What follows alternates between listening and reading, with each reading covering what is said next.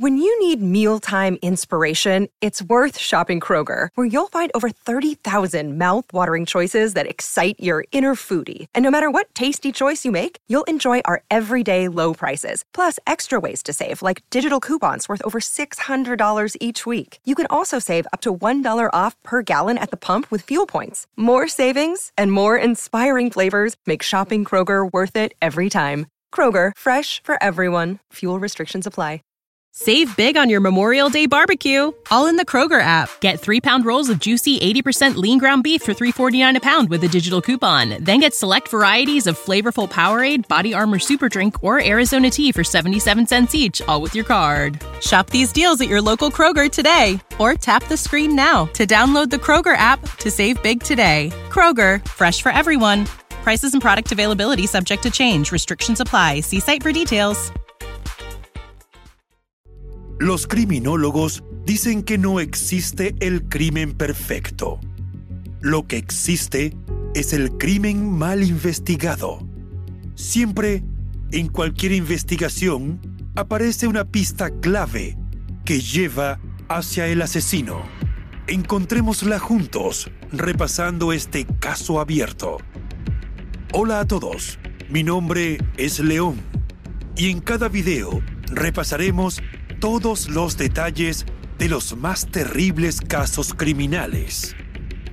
Antes de empezar, no te olvides de suscribirte y dejar tu me gusta para que puedas seguir trayéndote el mejor contenido de investigación. Recuerda también activar la campanita, ya que estaré subiendo videos tres veces a la semana. Empecemos. El caso de Lars Mittenk.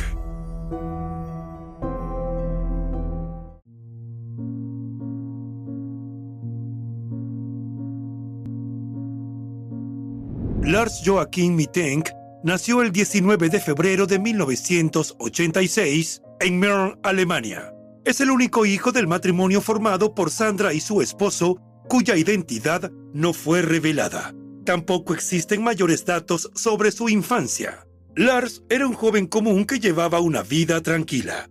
Desde pequeño, se hizo conocido por ser un apasionado de los deportes y solía pasar su tiempo libre jugando fútbol y balonmano con sus amigos.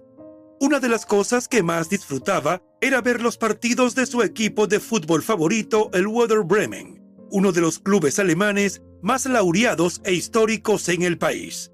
Amaba usar la camiseta de colores verde y blanco que identificaban a la oncena. A medida que fue creciendo, Lars se convirtió en un jovencito de buen carácter, guapo y muy popular. También parecía llevar una vida saludable sin excesos. Era un chico que se trazaba metas y las cumplía. Así logró culminar la secundaria con éxito y eligió entonces el siguiente sueño a alcanzar. Deseaba ser ingeniero y no de cualquier especialidad. Su interés en el diseño y desarrollo de máquinas, equipos y productos lo hizo elegir la carrera de ingeniería de precisión, que también culminó satisfactoriamente. Tras obtener su título en 2007, consiguió un trabajo en la central eléctrica de GDF Suez, ubicada en Wilhelmshaven, a unos 150 kilómetros de Mar, su ciudad natal. El joven profesional estaba encantado con su trabajo, donde podía poner a prueba su capacidad de resolver problemas y reparar averías en pequeñas máquinas eléctricas. Se sentía afortunado de desempeñarse en algo que le gustaba. Sin embargo, el empleo estaba a una distancia significativa del hogar donde creció toda su vida, y eso hacía que extrañara a sus padres con mucha frecuencia. En 2012, cuando Lars se había establecido como profesional en su campo, recibió malas noticias. Su padre sufrió un derrame cerebral que le dejó incapacitado. Esto afectó mucho a Sandra, quien debía cuidar sola a su esposo enfermo. Lars, que siempre fue amable y bondadoso, cuando surgía alguna emergencia, solía ausentarse del trabajo para ir a casa y ayudar a su madre a cuidar de su padre. Todos los fines de semana hacía el viaje de dos horas y media para estar con su familia y luego recorría el mismo trayecto de regreso para cumplir con su trabajo. Aunque no se sabe en qué año inició la relación, Lars tenía una novia con la cual trataba de compartir pese a sus múltiples obligaciones profesionales y también como hijo debido a las tristes circunstancias que afrontaban sus padres. En junio de 2014, Dean Schott y Paul Roman, dos amigos de Lars desde la etapa colegial, planearon un viaje al complejo turístico de Golden Sands en Bulgaria y lo invitaron a unirse a disfrutar de unas merecidas vacaciones. Es importante señalar que Golden Sands es el mayor balneario búlgaro del Mar Negro y está ubicado en la gran ciudad de Varna. Se podría pensar que es un lugar al cual van los jóvenes para hacer turismo natural o enriquecerse culturalmente. Sin embargo, según reseñan algunos medios, el lugar es un punto de encuentro de jóvenes fiesteros, especialmente en verano. El alcohol es muy económico y los límites son muy pocos. Todos andan en trajes de baño y así bailan hasta el amanecer, desinhibidos y relajados. Al parecer, esa libertad contribuye al hecho de que las sustancias ilícitas se consiguen con una gran facilidad increíble y hasta preocupante. Se podría pensar que ese no era el sitio que Lars habría elegido para sus vacaciones, pues él era más fanático de disfrutar de la naturaleza. Prefería los lugares tranquilos como lagos y actividades como el buceo, porque en esos escenarios recuperaba energías para enfrentar la carga cotidiana de deberes. No obstante, también había una parte de su personalidad que lo convertía en el alma de la fiesta y el más divertido de los amigos cuando salían a compartir unas copas. Lo cierto fue que el joven se sintió atraído por la propuesta, ya que nunca había estado en un viaje solo de chicos. Pero Lars no había tomado una decisión definitiva, pues dudaba de dejar sola a Sandra con la responsabilidad de cuidar a su padre enfermo. Pero ella era una madre generosa y lo alentó a ir.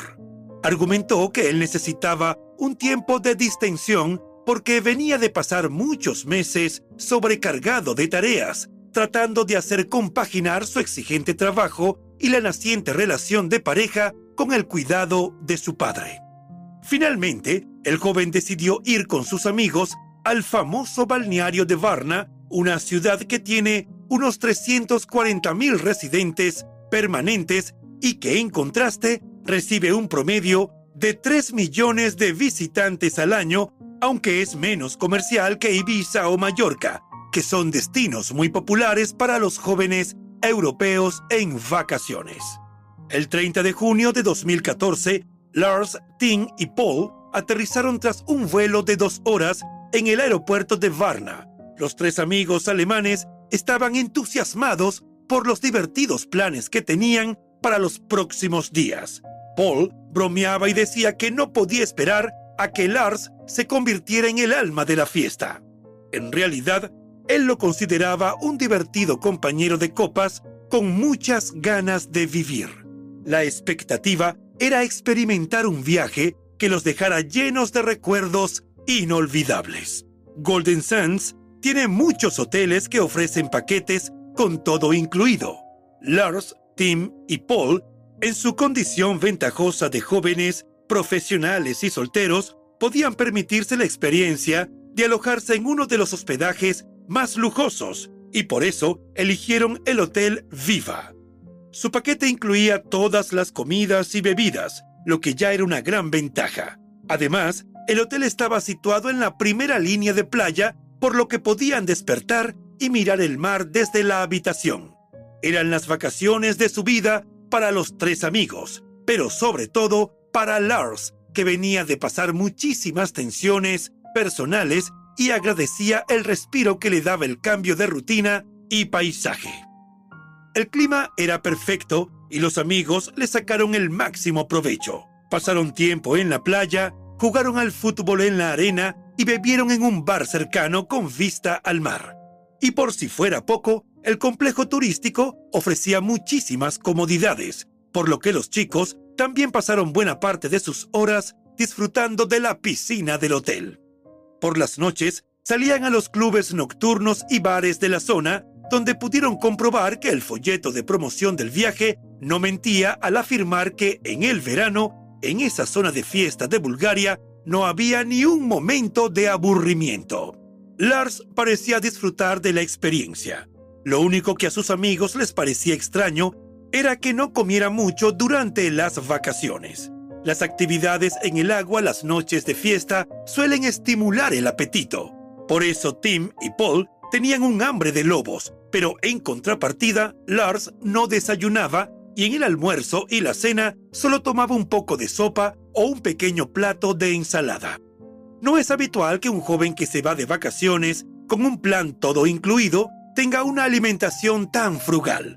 Paul y Tim incluso hacían chistes por el gracioso contraste que se podía apreciar al pasar por una mesa donde estuviesen comiendo los tres. Sus platos desbordantes hacían más evidente el hecho de que Lars parecía no tener apetito. Aparte de eso, los tres amigos lo estaban pasando en grande. Para sumarle más emociones al viaje, como si Golden Sands ofreciera poca diversión, en julio de 2014 se celebraba en Brasil el Mundial de Fútbol, y como suele ocurrir con cada contienda mundialista, la fiebre del balompié se apoderó de Europa. En consecuencia, abundaban los bares en los que se podían ver los partidos en vivo y en los que afloraban las emociones. Alemania tenía un equipo fuerte, y los tres amigos iban dispuestos a apoyar a su oncena, aunque fuera a través de la señal del televisor. El sábado 5 de julio por la noche, Lars, Tim y Paul fueron a ver el partido de cuartos de final entre Costa Rica y Holanda. Se dieron cita en un local popular llamado Rock Bar, ubicado justo en la playa, debajo de unos árboles. Por ser verano, ofrecían una promoción de hora feliz que duraba toda la tarde hasta las 7 de la noche. Una oferta tan tentadora hacía que la gente se agolpara en el establecimiento, donde también podían escuchar música en vivo. Cuando se aproximaba la hora de empezar el partido de fútbol mundialista, eran las 11 de la noche en Bulgaria y la energía de la fiesta era intensa. Lars era hincha del equipo alemán Werder Bremen y para esa ocasión llevaba la camiseta verde y blanca distintiva del club. El joven bromeaba como de costumbre, dirigiéndose a sus amigos Paul y Tim. Sin embargo, algunas de las frases que dijo les causó gran molestia a otros veraneantes alemanes. Aunque no era propio de Lars iniciar una pelea, tal vez estaba un poco pasado de tragos y llevó una broma demasiado lejos, lo que ofendió a los seguidores del equipo rival de la Bundesliga el Bayern Múnich.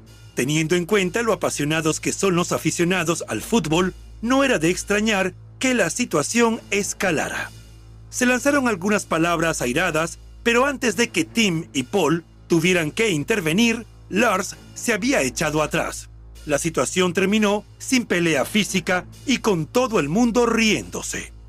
El encontronazo se podría calificar de altercado, pero no de riña, y lo mejor de todo era que el enfrentamiento parecía no tener consecuencias. Los tres amigos fueron los últimos en abandonar el bar de madrugada. Cuando iban de vuelta al hotel, pararon en un puesto de comida rápida. Tim y Paul querían comprar algo de comer, pero como ocurrió durante todo el viaje, Lars dijo que no tenía hambre y que los esperaría afuera. Varios minutos después, Tim y Paul salieron con sus hamburguesas en la mano y se dispusieron a continuar el paseo de vuelta al hotel, pero Lars no estaba por ninguna parte. Miraron a su alrededor para ver si lo encontraban, pero no había rastro de él, así que decidieron volver al hotel, suponiendo que se había impacientado y volvió solo sin ellos. Su sorpresa fue tremenda al no encontrarlo allí. Sin embargo, tras una noche de fiesta y muchos tragos, no se preocuparon demasiado por Lars y se fueron a dormir. Cuando se despertaron a la mañana siguiente, su amigo estaba en la habitación. Paul y Tim preguntaron por su paradero ya que querían saber dónde había estado la noche anterior. Entonces Lars le contó una historia inquietante. Al parecer, había tenido una pelea.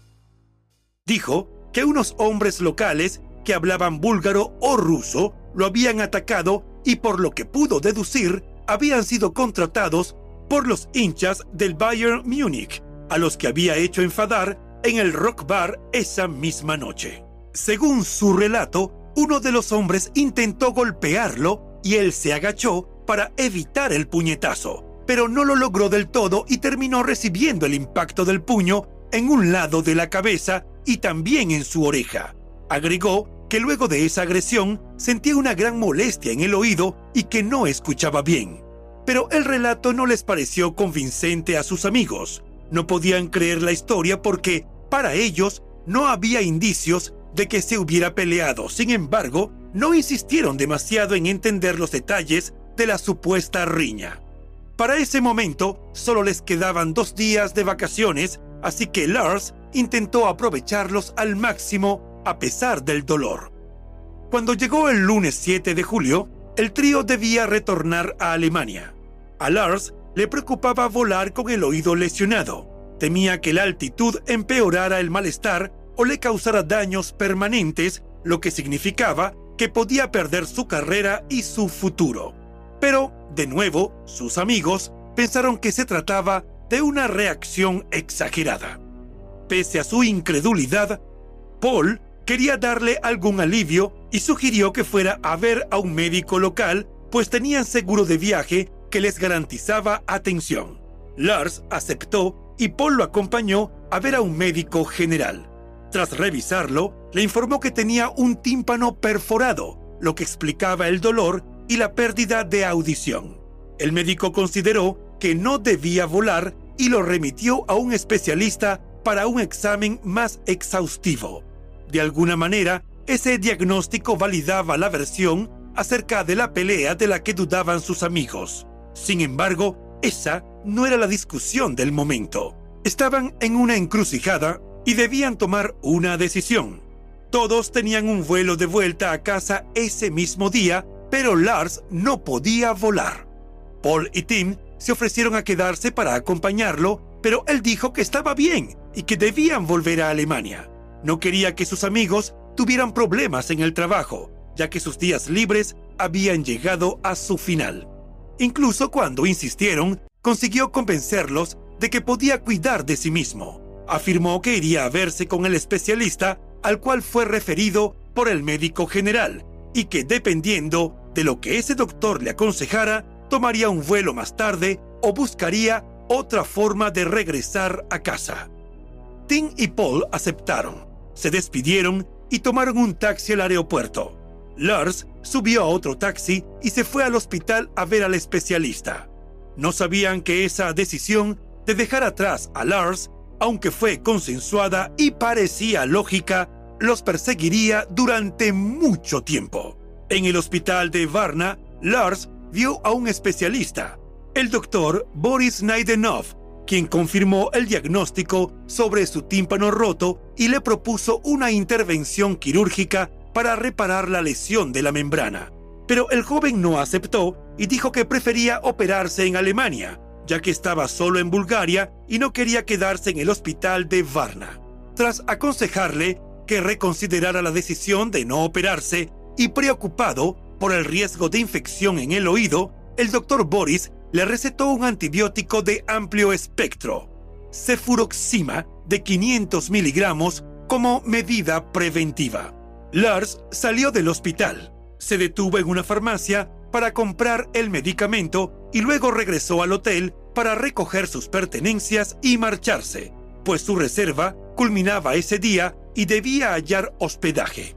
También se comunicó con su madre, quien se inquietó al enterarse de que estaba solo y enfermo en un país extranjero. Le reservó otro vuelo para la tarde siguiente, así como un pasaje de autobús por si no podía volar. Sandra quería brindar a su hijo todas las posibilidades para que pudiera volver a casa. Desde el Hotel Viva en Golden Sands, Lars tomó un taxi hasta el centro de Varna, donde se registró en el Hotel Color, un hostal económico muy distinto al complejo donde estuvo con sus amigos.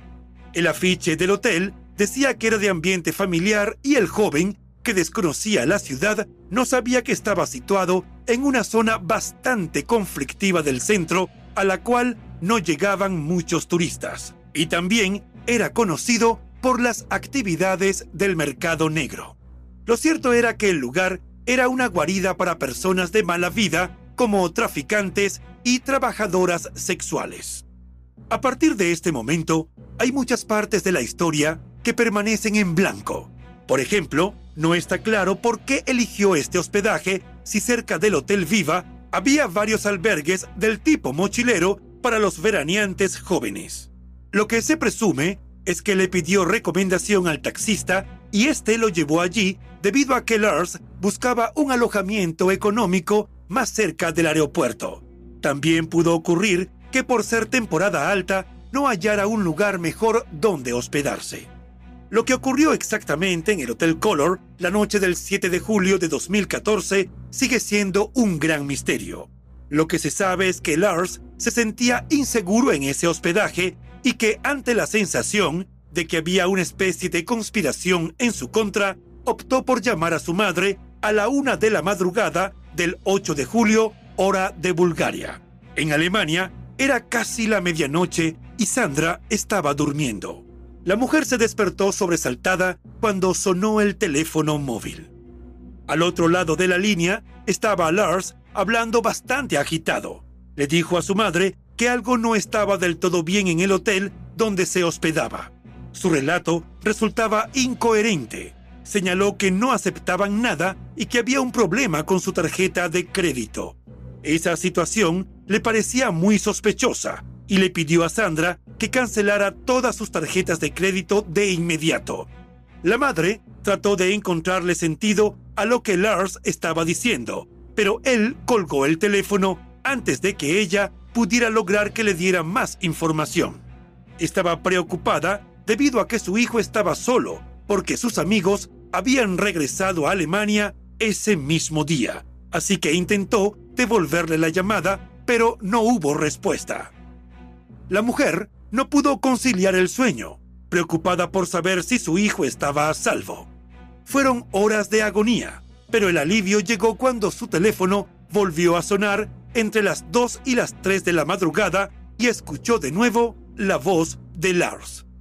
Durante esa segunda llamada telefónica, el joven hablaba en susurros y dijo que había salido del hotel, pero que en ese momento había cuatro hombres siguiéndolo estaba escondido en algún lugar de una colina con la esperanza de que los hombres no lo encontraran.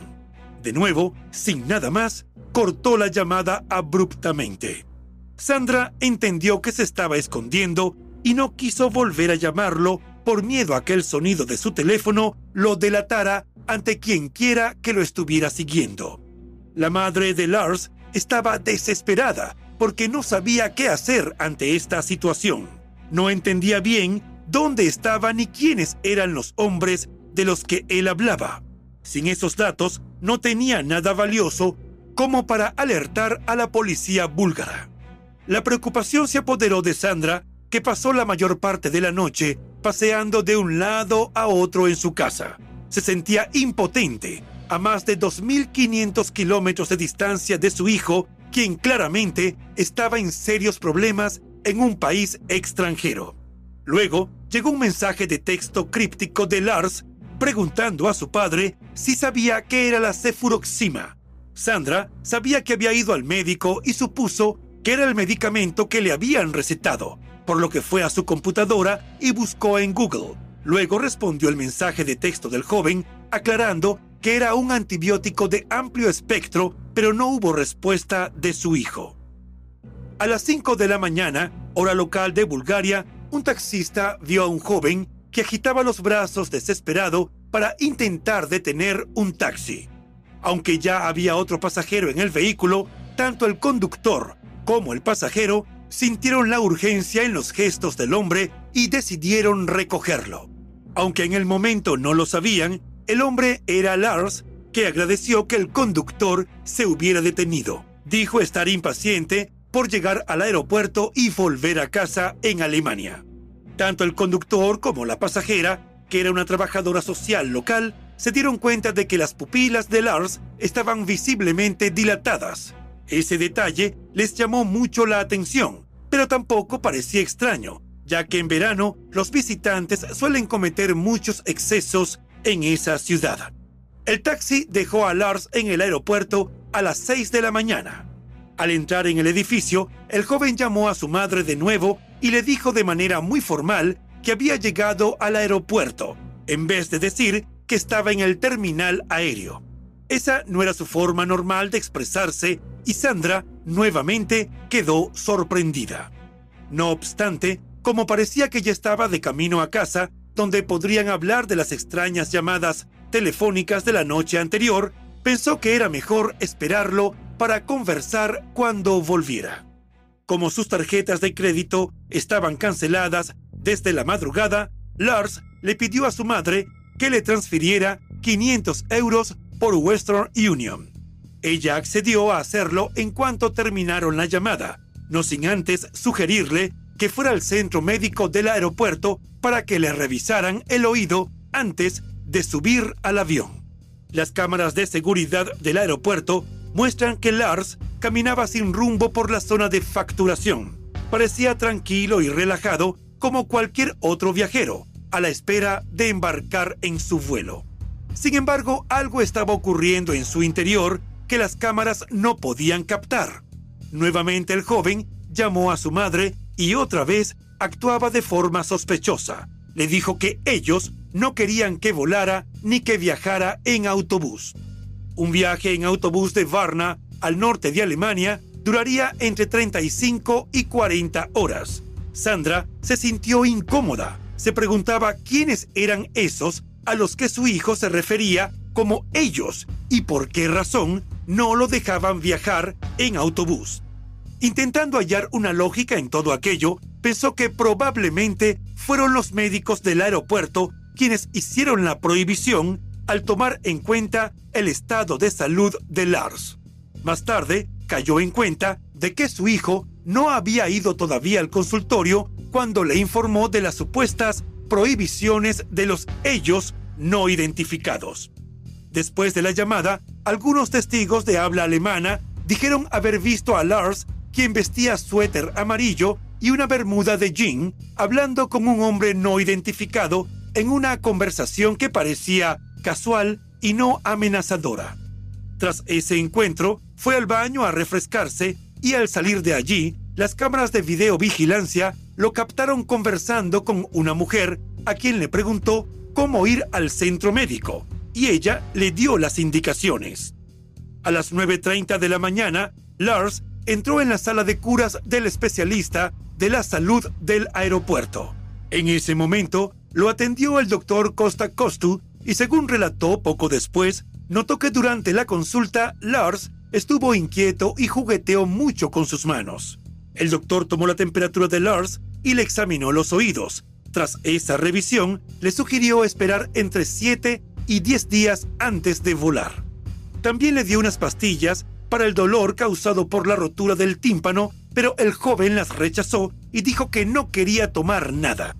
Cuando el médico insistió en que le serían de gran alivio, Lars insistió en que no quería medicación, así que las dejó sobre el escritorio.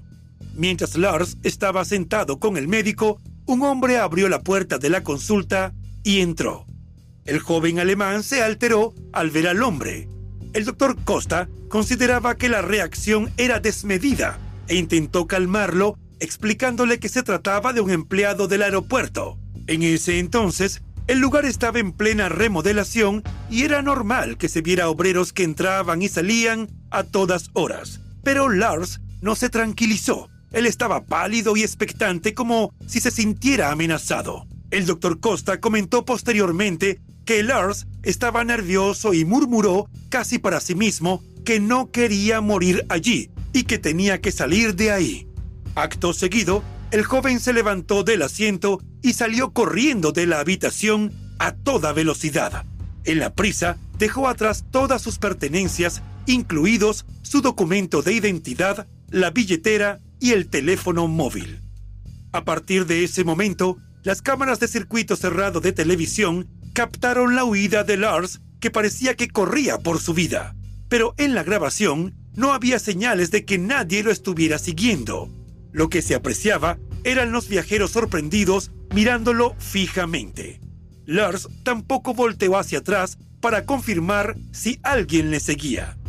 Una vez fuera del edificio, el joven aminoró la marcha y caminó un poco mientras decidía qué dirección tomar. Luego empezó a correr de nuevo cruzando el estacionamiento del aeropuerto. Desde allí, varios testigos lo vieron escalar una valla de 2,5 metros de altura que además tenía alambres de púas. Al otro lado de la cerca había un campo de girasoles que estaban en plena floración. Las plantas tenían una altura media de 2 metros, por lo que una vez dentro, Lars ya no se podía ver. A unos 100 metros de donde se le vio escalar la valla, se encontraba la autopista A2. Allí pudo haber hecho autostop en las dos vías disponibles. En una, podría ir en dirección a la ciudad de Varna y si cruzaba, podría tomar rumbo hacia Rumanía o Serbia, como destinos relativamente cercanos. También podría ir de vuelta a Alemania haciendo un largo recorrido terrestre, pero no tenía documentos y eso habría representado un problema en los controles fronterizos. Entretanto, en Alemania, su madre presa de la angustia lo llamó incontables veces para comprobar si podía acceder al dinero que le había transferido, pero él nunca contestó ni devolvió las llamadas. Ella no tenía idea de todo lo que había ocurrido en el servicio médico del aeropuerto y mucho menos de la enorme carrera que dio su hijo para salir del lugar y desaparecer sin dejar rastro alguno. Sandra denunció la desaparición de Lars, de 28 años, a la embajada alemana en Sofía, la capital, y la ciudad más grande de la República de Bulgaria. La embajada, a su vez, alertó a la policía local de Varna y se inició la búsqueda. Los agentes búlgaros llevaron perros rastreadores al aeropuerto y al campo de girasoles donde fue visto por última vez al turista, pero no encontraron rastros que pudieran seguir. La policía, intentando encontrar una explicación a los extraños eventos, llegó a sospechar que el joven era un traficante de drogas. Para comprobar o descartar esa hipótesis, registraron su equipaje, pero no hallaron presencia de ningún tipo de sustancia ilícita. Vieron una y otra vez las imágenes del circuito cerrado de televisión tratando de dar sentido a los acontecimientos. Las imágenes de Lars cuando corrió por el aeropuerto y la forma en la que se alejó de allí se hicieron públicas y se viralizaron en YouTube con más de 16 millones de visitas. Incluso algunas reseñas se refieren a él como el desaparecido más famoso de YouTube. Sin embargo, la cobertura local de la noticia de su desaparición no tuvo tanta repercusión interna. La policía se preguntaba si alguien quiso robar o extorsionar a Lars. Por sus comunicaciones podían asumir que eso parecía, pero todas sus pertenencias y objetos de valor estaban en su equipaje. Además, el dinero que Sandra le envió por Western Union permanecía intacto en la cuenta de Lars. Esta desaparición era muy extraña, y dado el carácter internacional del caso, la policía de Varna convenció a la Interpol para que se implicara en la investigación. Pero pese a los esfuerzos, tampoco pudieron encontrar ninguna pista concreta. Sandra estaba desesperada y sentía que no podía quedarse en Alemania esperando noticias, pero tampoco podía dejar solo a su esposo que estaba enfermo. Por fortuna contó con la ayuda de unos amigos para cuidarlo y así ella pudo viajar a Varna a seguir las investigaciones. Sandra hizo todo lo que pudo, con la ayuda de amigos y otros viajeros alemanes que se encontraban en Varna en ese momento, distribuyó folletos y pegó carteles por toda la ciudad. También visitó hospitales y depósitos de cadáveres, pero simplemente no hubo nada que le llevara a comprender lo que le había ocurrido a Lars. Dijo que parecía que a su hijo se lo había tragado la tierra. Menos de una semana después de su desaparición, el domingo 13 de julio de 2014, Alemania ganó la Copa del Mundo de Fútbol en Brasil. En circunstancias normales, Lars se habría tomado un par de cervezas y habría visto la final con sus amigos.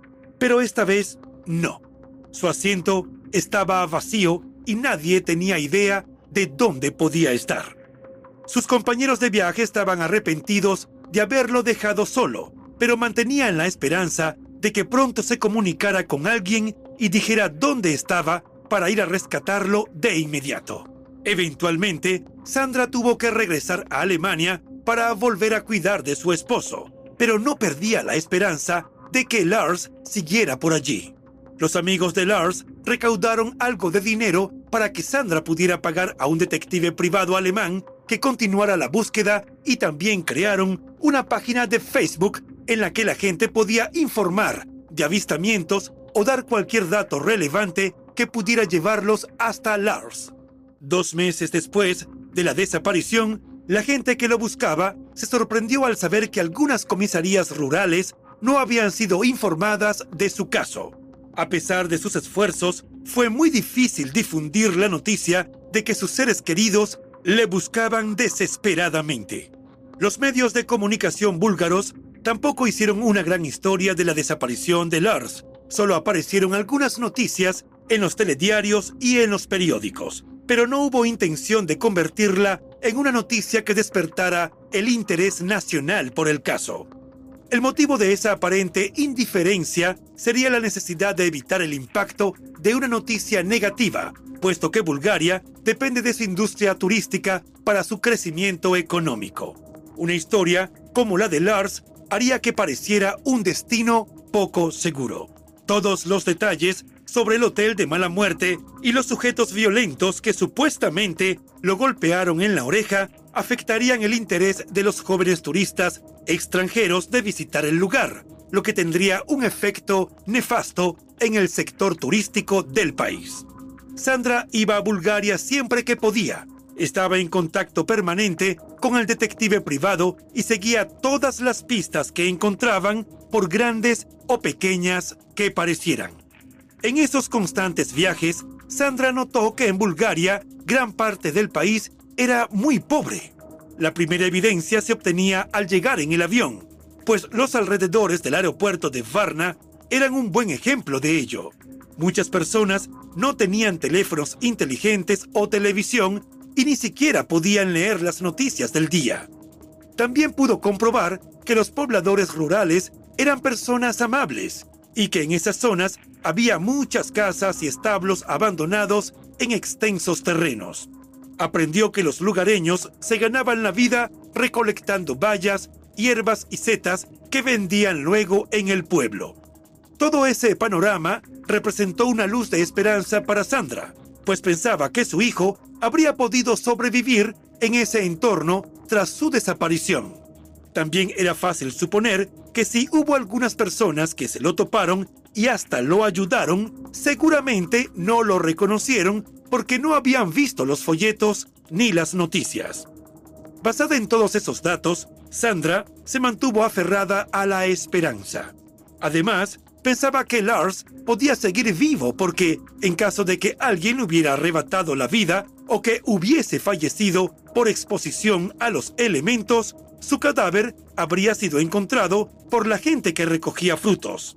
En esos casos, que suelen conllevar a recibir una recompensa económica por notificar el hallazgo, seguramente, si una persona hubiera hallado los restos, lo denunciaría.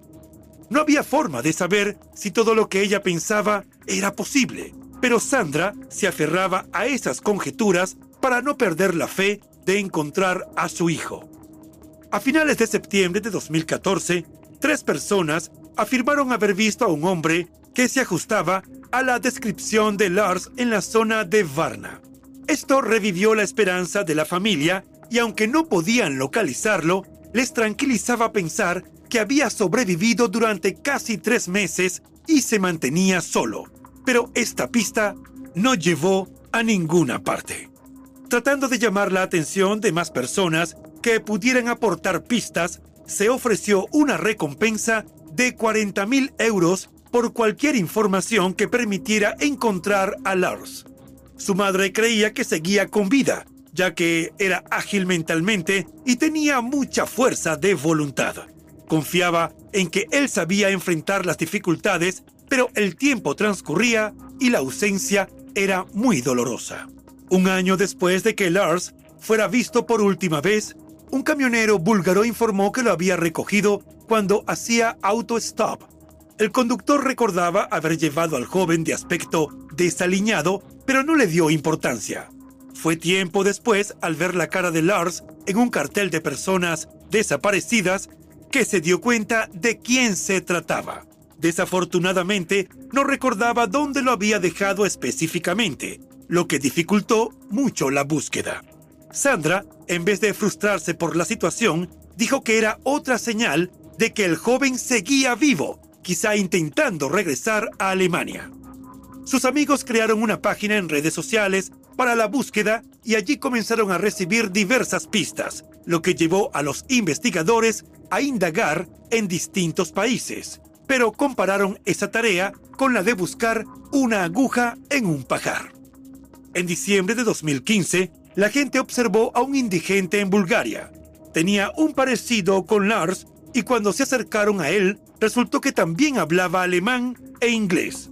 Le consultaron su procedencia, pero el hombre no estaba seguro o no quiso decir de dónde era. Se envió una foto a la familia y amigos de Lars a través de la página en redes sociales, pero no era él. Otro hombre parecido fue visto en Varna, cerca del centro de la ciudad. También hablaba alemán y no sabía quién era ni por qué estaba en esa ciudad, donde intentó quitarse la vida.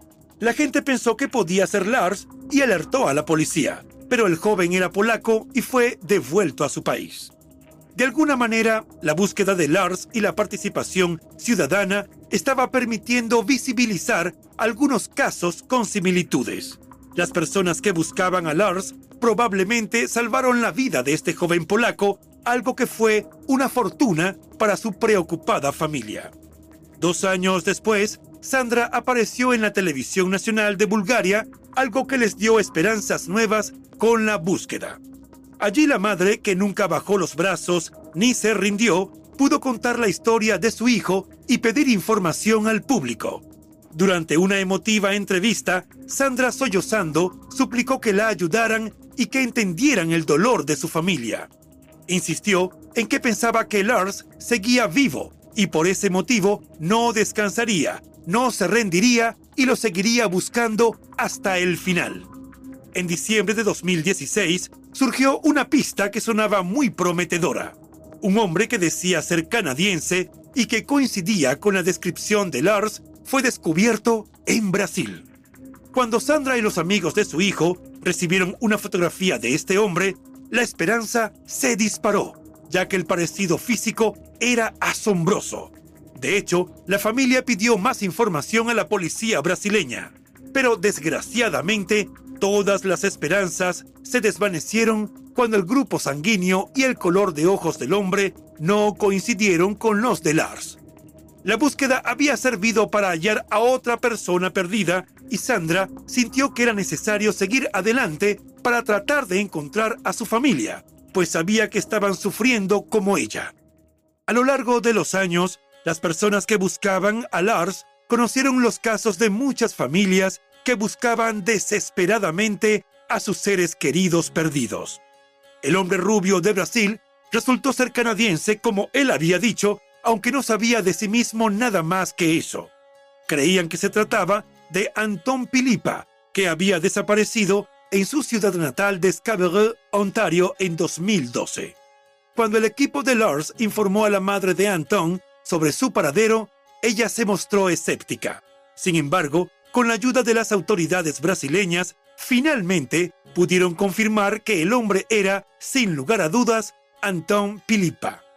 Se supo que él padecía esquizofrenia y tras huir de Canadá, se las arregló para hacer autostop desde Scarborough en Toronto hasta Brasil, atravesando Norteamérica y Sudamérica. Anton se escapó del hospital donde había sido recluido y volvió a desaparecer, esta vez en la selva brasileña. Tiempo después, la policía logró localizarlo en Manaos, donde permaneció hasta que su hermano Stefan fue a buscarlo para llevarlo a Canadá. Una vez en su país natal y tras un tratamiento médico adecuado, Anton recordó su travesía y afirmó haber caminado descalzo la mayor parte del trayecto. A veces se escondía en la parte trasera de los camiones y sobrevivió gracias a la generosidad de los desconocidos. Esta historia fue de gran importancia para los seres queridos de Lars, pues ayudó a mantener la esperanza de que seguía vivo. A lo largo de los años, el incesante seguimiento de cualquier pista, por pequeña que sea, la familia y amigos de Lars han encontrado a otros 15 ciudadanos que estaban completamente solos y pasando penurias en distintos lugares de Europa. Algunos eran vagabundos que vivían en la carretera viajando de un destino a otro. Otros preferían quedarse en zonas remotas como bosques o cobertizos abandonados. Según las reseñas del caso, también había un factor en común que de alguna manera fue sorprendente. Eran personas que no querían volver a su vida anterior. Habían huido por decisión propia para alejarse de problemas que no sabían cómo enfrentar, desde deudas fiscales hasta divorcios problemáticos o procesos legales por la manutención de los hijos. Lo cierto es que han pasado los años. El caso de Lars sigue siendo uno de los más extraños y continúa sin solución.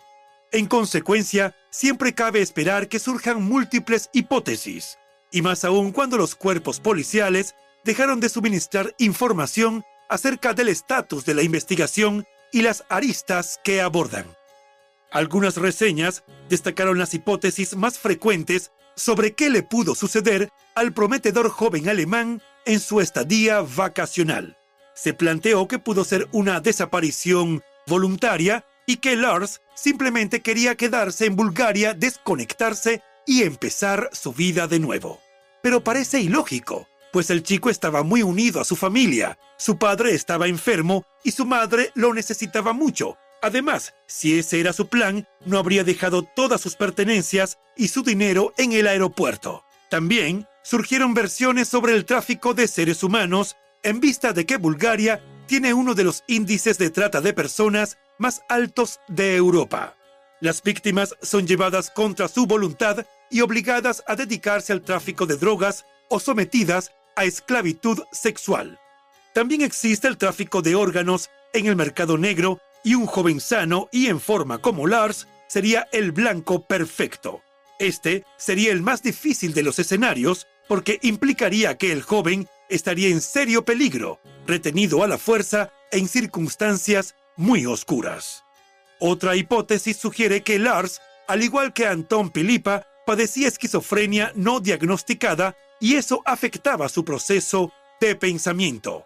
Esta enfermedad suele diagnosticarse en varones de entre 16 y 30 años y puede generar delirios de persecución en quien la padece. Si bien su comportamiento la noche anterior y el propio día de su desaparición era bastante extraño, afirmar que sufría esa condición quizás sea exagerado, ya que no tenía antecedentes familiares ni personales de enfermedad mental, tampoco mostraba signos de desmotivación como suele ocurrir al principio de la enfermedad. Aunque tuvo menos apetito durante las vacaciones, se mostró socialmente interactivo y no tenía signos de depresión. También se planteó que el golpe que recibió en la cabeza y que le rompió el tímpano pudo causar un traumatismo cráneoencefálico, ya que en este tipo de lesiones graves pueden provocar síntomas como alucinaciones, delirios, paranoia y cambios de personalidad. Es importante recalcar que en el taxi que recogió a Lars la mañana de su desaparición, tanto el conductor como la pasajera que ya iba a bordo notaron que tenía las pupilas dilatadas. Desde el punto de vista médico, hay varias razones para eso. Si bien la más común es el consumo de estupefacientes, también puede ser señal de una lesión cerebral o un trastorno psiquiátrico, como la esquizofrenia. Las pupilas también pueden dilatarse si el cuerpo está sometido a un estrés muy grave. Lars estaba sometido a mucha presión antes de su viaje vacacional. Además, estaba herido y atrapado en un país extranjero. Tras su registro en el hotel económico, tal vez vio algo que le incomodó y eso pudo generar la paranoia de que alguien lo seguía y estando en alerta máxima, tratando de evadir a alguien, es justo suponer que no durmió en lo absoluto. Se especula que si este episodio fue provocado por una lesión cerebral, quizá Lars sufrió amnesia y por eso no ha vuelto a casa, ya que no sabría quién era ni de dónde venía. Uno de los planteamientos predominantes sugiere que Lars experimentó un grave colapso psicológico provocado por la lesión en la cabeza sufrida durante el altercado.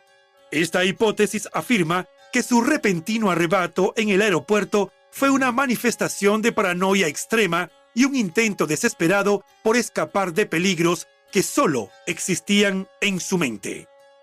En ese estado de alteración, el joven pudo haber vagado por el desierto en un estado de confusión, tras lo cual habría sucumbido a los elementos.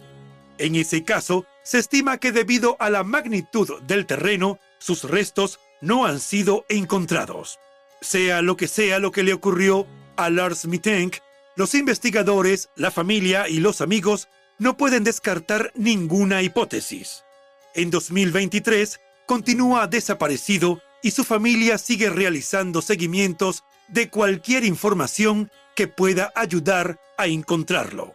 Sin duda, este caso tiene más preguntas que respuestas, pero hasta que no encuentren a Lars, vivo o no, su familia y amigos no abandonarán la búsqueda.